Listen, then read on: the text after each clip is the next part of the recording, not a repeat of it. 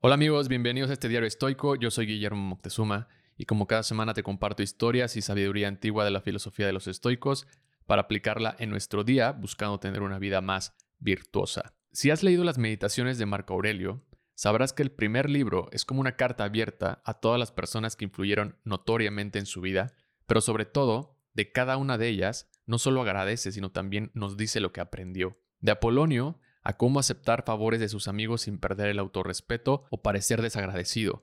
De Máximo aprendió la disciplina y la resistencia a las distracciones, de su padre el autocontrol, de pronto a reconocer la malicia y la hipocresía, y de su padre adoptivo, Antonio, que por lo que podemos leer fue de quien más aprendió en su vida, pues es de quien más escribe, son personas muy importantes a las que Marco Aurelio les agradece en sus meditaciones, personas que le ayudaron a seguir el camino de la virtud, personas que influyeron para que se convirtiera en el mejor emperador que tuvo Roma, y a lo largo de su libro, que como ya hemos mencionado, en realidad estamos leyendo su diario, podemos ver que Marco Aurelio, a pesar de tener todo el poder y ser tal vez una de las personas más ocupadas en aquella época, nunca dejó de aprender. Su maestro Junio Rústico fue quien le regaló su copia de los escritos de Picteto y Marco Aurelio nunca dejó de tomar clases, pero también sabía escuchar y aprender de aquellos con mayor experiencia, lo que le permitía aplicar lo aprendido. Billy Oppenheimer comparte en su blog una reflexión sobre aprender y aplicar lo aprendido. Escribe que Leonardo da Vinci solía firmar sus cartas como Leonardo da Vinci, discípulo de la experiencia, porque creía que uno aprende mejor haciendo que solo leyendo. Y tiempo después, Walter Isaacson, el autor que escribió su biografía, dice que con el tiempo Da Vinci evolucionó sobre esta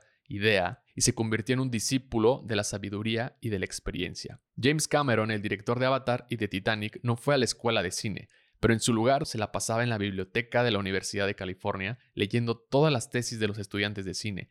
James Cameron se hizo experto, pero no fue hasta que eventualmente levantó su primera cámara para convertirse en uno de los mejores directores. Menciona que la experiencia fue como cuando un doctor va a hacer su primera apendicectomía después de haber solo leído de cómo hacerla. Si nos podemos observar, todas las personas que son una referencia en su industria, por no usar la palabra exitosas, podemos ver que todas ellas nunca dejan de aprender y lo que aprenden inmediatamente ven la forma de aplicarlo sin importar si fallan o tienen éxito. Ser un discípulo de la sabiduría, dice Picteto, implica reconocer que siempre hay más por descubrir y estar dispuesto a aprender de los demás, sin importar nuestro nivel de experiencia. Seneca en sus cartas a Lucilio le recuerda que el aprendizaje constante es esencial para el desarrollo personal y le enviaba los libros que necesitaba leer para ahorrarle tiempo en su búsqueda.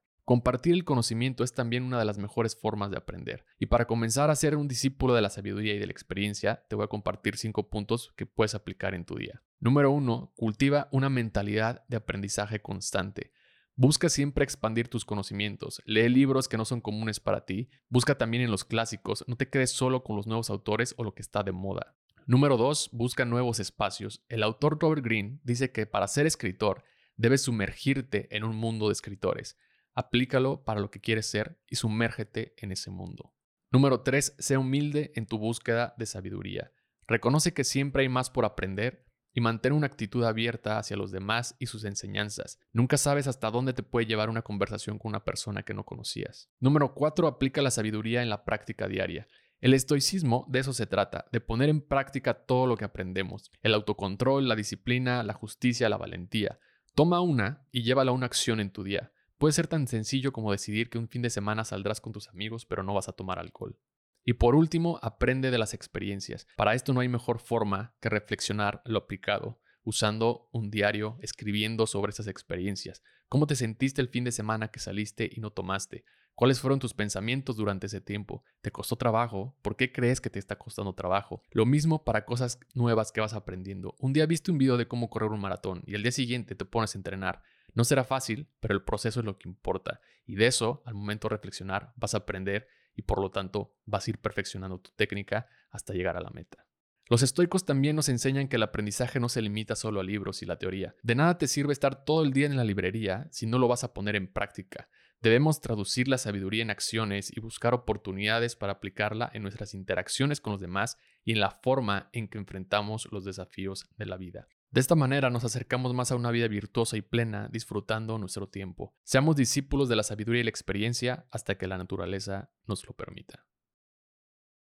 Gracias por escuchar este episodio. Si te gustó, te invito a compartirlo con alguien que consideres le puede gustar la filosofía del estoicismo. Y no olvides suscribirte al canal de YouTube Diario Estoico para no perderte de más contenido. Si te gusta este podcast, me ayudarías mucho calificándolo o dejando un comentario en Spotify, Amazon o Apple Podcast. A mí me puedes seguir en Instagram o en Facebook como arroba Guillermo Que tengas un gran día. Bye.